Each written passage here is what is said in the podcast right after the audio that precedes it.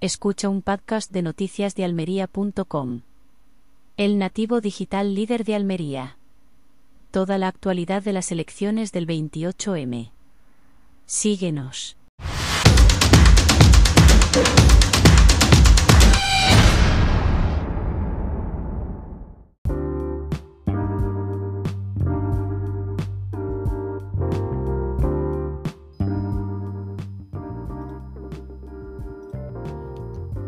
Andalucía ha demostrado una vez más su fortaleza económica y su capacidad de recuperación frente a la crisis provocada por la pandemia del COVID-19 y la invasión de Ucrania. Según los últimos datos publicados por el Instituto de Estadística y Cartografía de Andalucía, el IECA, la economía andaluza ha crecido un 0,7% en el primer trimestre de 2023, superando el nivel previo a la pandemia y el crecimiento de España y de la Unión Europea.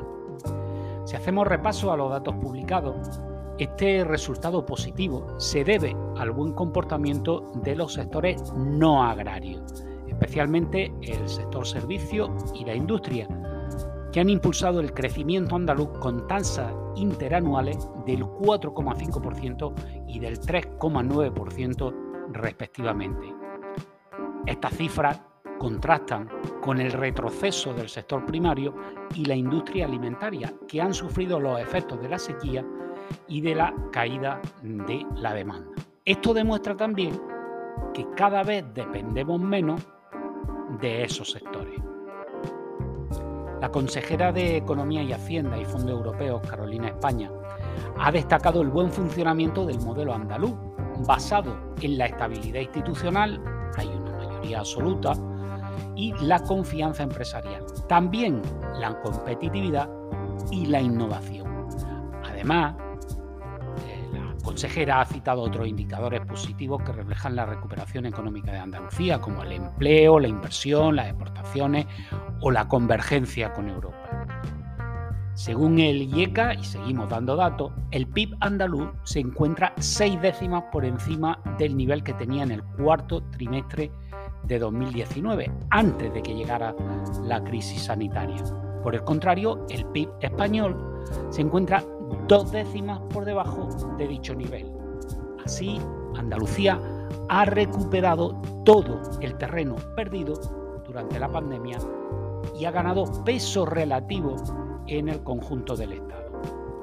Además, el ritmo de crecimiento interanual de la economía andaluza, que 3,6%, casi triplica el de la eurozona y el de la Unión Europea, que es el 1,3%. Y contrasta con el moderado avance de Francia, que está en el 0,8%, y la ligera caída de Alemania, que ha bajado el 0,1%. Estos datos, insistimos, sitúan a Andalucía como uno de los territorios más dinámicos de la Unión Europea y confirma su potencial para liderar la recuperación económica. En, cuanto al mercado laboral, Andalucía ha liderado la creación de empleo en España en el primer trimestre de 2023 con 66.300 nuevos empleos y una reducción del paro en 19.100 personas. Mientras tanto, en España se redujo el número de ocupados y aumentó el paro, la tasa de paro andaluza se situó en el 20%, que es una barbaridad, pero es dos puntos menos que hace un año.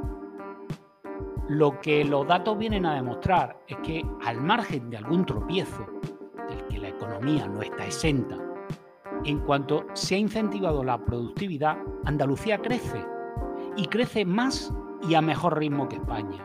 Y sí, claro que los fondos europeos tienen que ver con todo esto, pero esos fondos llegan a todas las comunidades. Lo que no es igual es el aprovechamiento que se hace de ellos.